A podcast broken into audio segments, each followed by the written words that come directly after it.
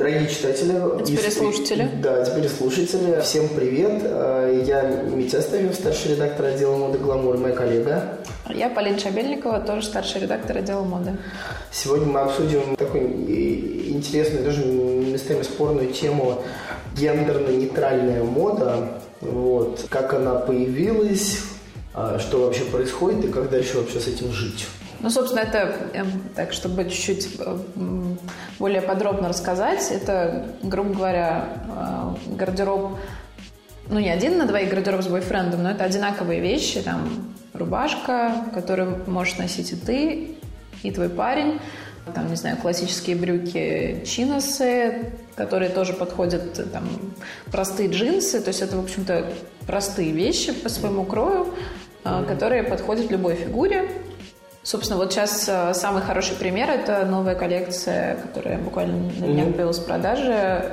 Э, шведский бренд, как правильно? Э, всегда путаюсь 80s, 80s с, с, с H&M. Коллаборация с H&M. Да, которую, кстати, первый же день продаж просто смели в момент с прилавков. Я помню, рядом с нами магазин, рядом с нашей работой. В первый же день э, коллекцию э, смели с прилавков.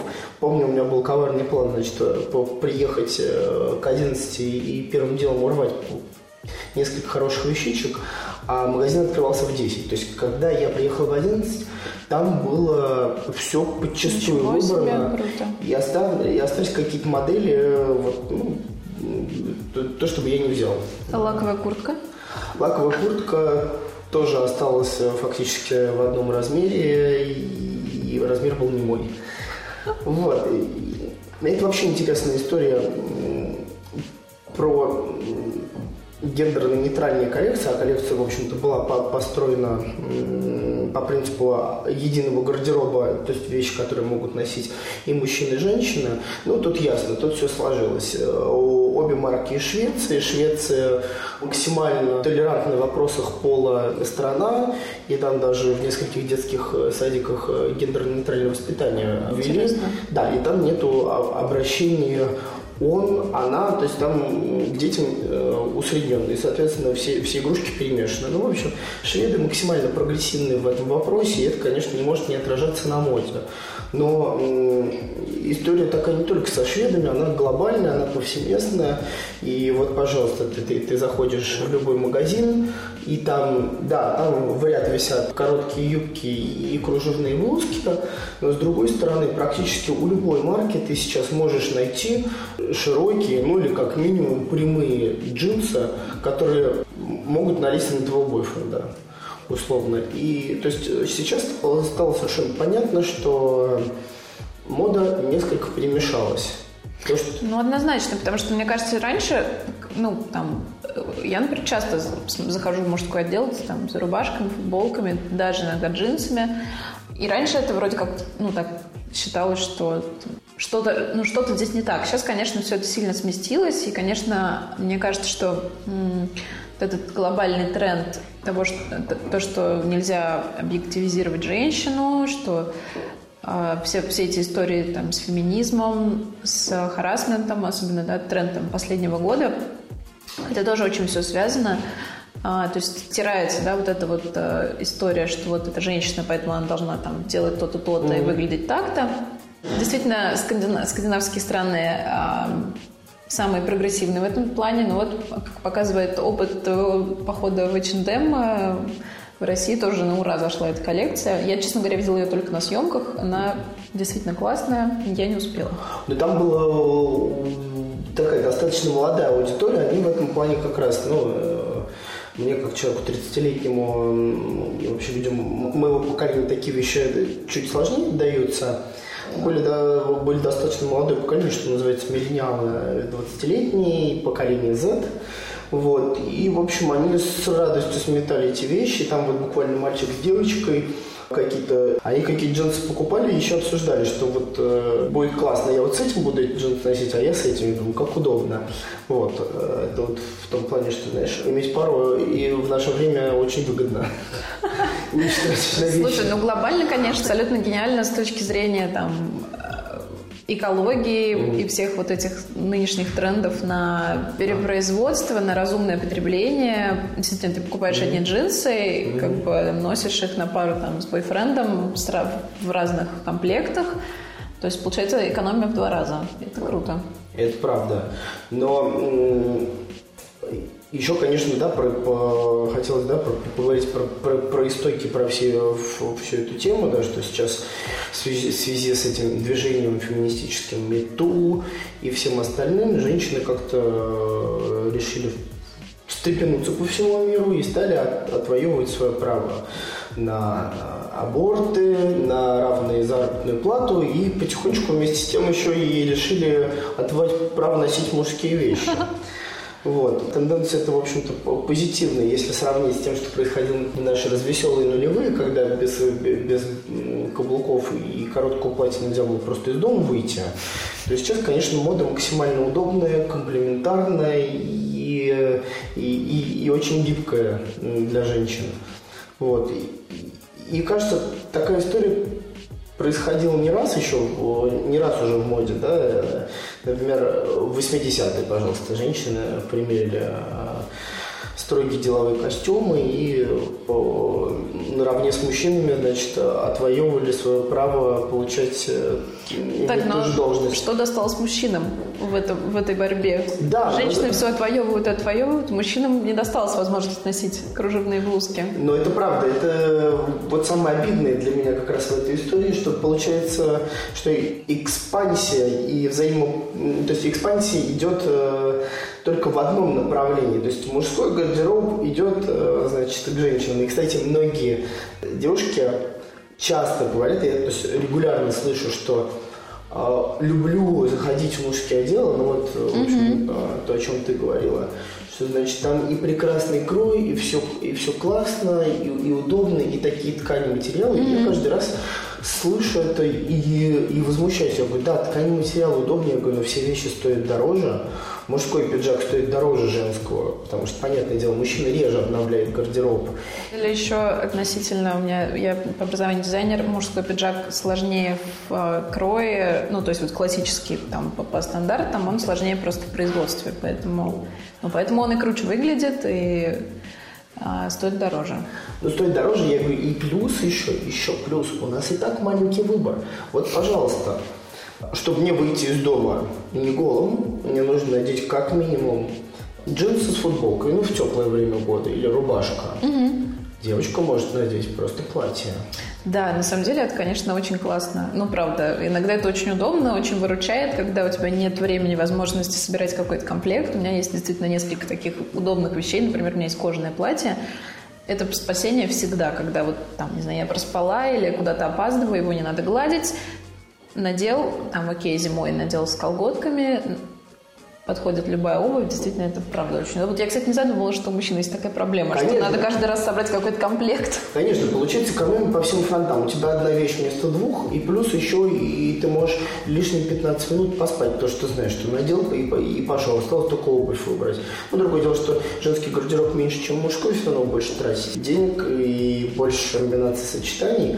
И это тоже обидно, потому что у вас есть юбки, платья, комбинезоны, чтобы там ни было. Ладно, условно, допустим, есть мужские комбинезоны в рабочем стиле, но уже спорно. Ну, спорно, да. Но вот юбку я не могу себе позволить надеть. Хотя вот, пожалуйста, сейчас все показы мужские следующей осенью – ну, наверное, у марок 10 есть юбки. Но, mm. но понятное дело, что то, что происходит на подиуме, не всегда равно э, реальной жизни. И дай бог этот тренд. Там, кстати, еще и мужской макияж очень много где. Разный. Ну, ск- ск- скорее это как боевая раскраска, нежели макияж в классическом понимании. То есть это все понятно, ясно, но даже я, как человек, который, в общем, все это понимает и принимает, и понимает, откуда истоки идут, э, ну, я вряд ли на работу завтра зайдусь в макияже и, и, или даже в юбке. Хотя юбка – дело удобное, ничего не скажешь. Ну, есть, конечно, подвижки. Ну, например, даже на самом деле, вот несколько сезонов назад, когда коллекции Гуччи первые были Александр, mm-hmm. Александра Микеле, где были очень женственные мужчины. Они были там в костюмах, но при этом они были там с кружевными манжетами, вот эти вот кружевные рубашки. Ну, сначала даже все восприняли просто... Я даже прямо сейчас, как сейчас помню, я работала в другом месте, мы сидели, смотрели онлайн-трансляцию показа, и такие, боже, боже, какой ужас, какой ужас. И достаточно быстро это стало, как бы перестроилось сознание, это стало круто. И там какие-то мои знакомые пиарщики, я помню, что покупали эти рубашки Гуччи и выглядели в них очень классно. То есть эти рубашки Жабо и... Ну, вопрос, чем ты сочетаешь, но с другой стороны, если ты окажешься в рубашке Жабо даже где-нибудь на э, близко к окраине Москвы, то как бы тебя заставят пояснить за шмот. Причем конкретно. Вот, ну, это как минимум. Вот, и вопрос, вопрос в том, конечно, что же мужчин с этой гендерно-нейтральной моды? Ну, ну как да, пока это, конечно, такая как бы история... Ну, как минимум, экономия для тех, кто состоит в отношениях. Можно с девушкой в складчину покупать какие-то мужские предметы гардероба и вообще себе Кстати, жить, да. жить не тужить. Это один момент. А второй вот э, вопрос у меня интересный, на, насколько эта история вообще долгоиграющая и укрепится ли она. Потому что в моде же, помню прекрасно, были моменты, когда происходила интеграция каких-то мужских вещей, потом это с, снова уходило. То есть вот, скажем, вспомни там 50-е с этими пышными юбками, где разделение мужского и женского было ну прям четкое.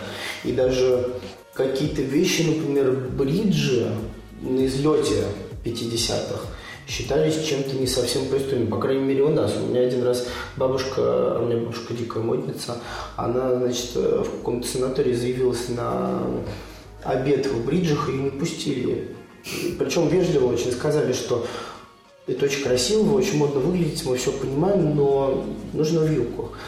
А потом пришли 70-е, да, костюмы в Сен-Лорана, и, значит, был тоже случай прекрасный с музой в Сен-Лоран, не помню, какой ее зовут, когда ее не пускали в ресторан в брючном костюме, пиджак был длинный, она избавилась от широких брюк, и осталась в одном пиджаке mm-hmm. в платье. Тогда она получила пропуск. И вот потом 80-е, где уже брючные костюмы, армани, все дела, это стало уже вполне какой-то нормой. Вот, прости, тебя сейчас перебью. Вот тут, мне кажется, я, как раз у меня крутилась мысль в голове, и ты сейчас с тем, mm-hmm. что вот она сняла брюки и осталась в пиджаке, еще раз мне ее подтвердил. Мне кажется, знаешь, как исторически, что когда какая-то мужская вещь входит в женский гардероб, она постепенно становится гораздо более женственной. Ну, там, не знаю, те же брюч, брючные костюмы, да, то есть она постепенно-постепенно она обретает какие-то женственные черты, ну, даже, ну, вот самый простой пример, там, это длинный пиджак и снятые брюки, то есть костюмы сначала... сначала Ты про стайлинг говоришь. Ну, ну стайлинг и, в принципе, что... в принципе, интеграцию и фасоны. То есть потом постепенно эти фасоны становятся все равно более, Нет, более ну, женственные. Ну, тот же Сен Лоран, например, он сразу шел костюмы с, с выточками под грудь, потому что иначе это бы не сел. Ну, то есть тут невозможно не учитывать особенности женской фигуры. Там другое дело, что более ранее, значит, э, адепт мужского стиля э, Марлен Дитрих, который бегала от полицейских по всему Парижу, потому что это было просто запрещено. Она носила и, и иногда даже истинно мужские костюмы, хотя тоже подгоняла по фигуре. Вот, видишь, в начале века можно было даже угодить в тюрьму за это. Вот, а сейчас вообще, сейчас, сейчас... и не достать уже эти вещи. Вот, но к чему я вел? А, и потом, если ты помнишь, период нашего веселого студенчества, это, э, соответственно, где-то год э, с 2002 где-то по, по 2010-2008, я помню, э, там было четко все. Девочки платья, мальчики выглядели достаточно мускулинно. То есть мода была очень гендерно объективирующей. Ну, с другой стороны, я помню вот какой-то более поздний период, такой, да, хипстерский, солянка, вот это все. И там, в принципе, были узкие джинсы, что у мальчиков, у девочек, и клетчатые рубашки, что у мальчиков, что у девочек. Ну, То это есть, началось в принципе, вот, вот как раз это был такой период, я помню, что там какие-то знакомые говорили, ой, я взял сегодня джинсы у своей подруги, тогда это казалось еще каким-то таким, типа, о, он взял джинсы у своей подруги, сейчас, конечно, Ну, это не- настолько просто, ну, как бы вот, как все изменилось. Ну, мы говорим, да, про, про, про узкую аудиторию и хипстеры, которые тусуются там в, в одном водном клубе московском. И, и, в общем-то, в целом люди, э, все остальные выглядели совершенно как бы тоже четко. Сейчас все-таки женщин в пиджаках, в костюмах намного больше на улице. Но вот вопрос, как бы, то есть, э, к чему я все это время веду. Что, в общем-то, постоянно происходит чередование некое, да, от женственного к мужскому, от женственного к мужскому в женском гардеробе. Вот вопрос сейчас. Можешь ли ты себе представить, что через 5-7 лет э, мужские костюмы пропадут из женского гардероба? Или это все-таки уже тенденция, которая в наш демократичный абсолютно, она должна уже вот просто укорениться и остаться? Слушай, не знаю, тут вообще на самом деле такой же даже э, не относящийся к нашей теме глобально, что будет дальше с модными тенденциями, да, потому что, ну вот, э, то, что ты говоришь, там, вещи то, то приходили, то уходили, и было то, там, то очень женственно, то, наоборот, очень маскулинно, и это, в принципе, там, э, вся мода 20 века, она так построена, то есть это чередование диаметрально противоположных силуэтов, тенденций, э, как бы, да, нараста- нарастающая волна, Потом это что-то категори- категорически там, не знаю, 50-е с пышными юбками, потом 60-е резко с короткими узкими платьями и удлиненными силуэтами. Потом опять 70-е, а, опять широкий силуэт. Очень, кстати, да, были они андрогинными по своей сути. Да, то есть это- Длинные волосы, клиша у всех. Ну вот, кстати, наверное, первые какие-то... Ну, молодежь да, так ходила, по крайней мере. Первые, да, такие адепты вот как раз э, гендерно-нейтральной истории. Мгм. Но мне кажется, в 21 веке уже нет такого, что там какая-то тенденция нарастает, а потом появляется новая диаметрально противоположная. Сейчас есть миллион разных течений, и ты просто выбираешь как бы то, что подходит тебе. Ой, Хочется верить, что однажды в моду войду- войдут и мужские юбки. Хотя, кстати, знаешь, что вот я сейчас подумала? Я помню, что вот перед этим сезоном а, мы обсуждали, что все очень устали от э, черных вещей. Мы тут, конечно, сидим с тобой вдвоем в черном. Да, да, мы да. еще не У устали. меня кроссовки белые. А у меня Ну это все. пиджак был, который... Почернела.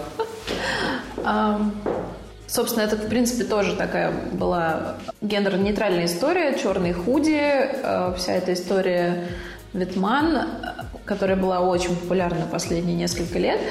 И последний сезон на подиуме был просто бум цвета и, на самом деле, кстати, женственности. А, Было очень много платьев, легких силуэтов, э, открытых вещей. То есть все устали вот от этой бесконечные черные депрессивные массы. Всем захотелось праздника и счастья. Возможно, в мужских коллекциях также или нет? Или вот я, честно говоря, не- мужские коллекции не смотрела еще нового сезона. Ну, мужские коллекции, в общем-то, тоже стремятся... со- Ну, можно их на какие две равно великие части разделить. С одной стороны, все очень строго. То есть сейчас костюмная мода потихоньку возвращается на место вот всего нашего этого любимого стритвея, э, уличной моды. Но с другой стороны, как мне показалось, вот, по коллекциям уже вот, м, будущей осени, в мужской моде тоже начинает проблескивать какой-то романтизм, появляются какие-то вышивки.